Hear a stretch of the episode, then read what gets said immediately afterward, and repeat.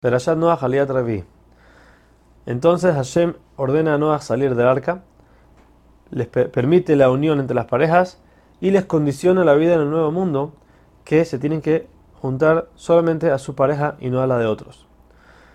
Noah, como dijimos antes, entendió que los, siete, los animales que tenía que traer, siete de cada uno, eran para traer ofrendas. Por lo que eso es lo que hace.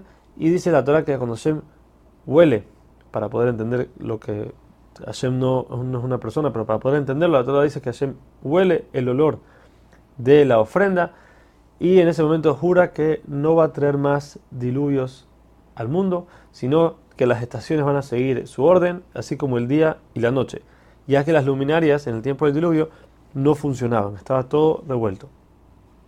Hashem bendice a Noah y a los animales que se reproduzcan y le asegura que todo tiempo que la persona esté viva, los animales le van a tener miedo.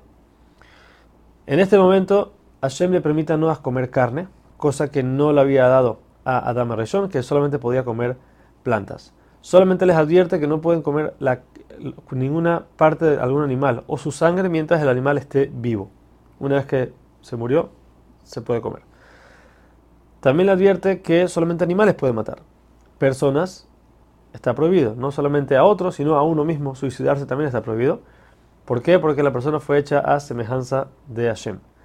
Y la persona que mate a otra va a ser castigada con la pena de muerte. Si no hay testigos que digan que esta persona mató, Hashem se va a encargar de castigarlo. También una persona que mató sin querer tiene un castigo que es ir a la ciudad de refugio.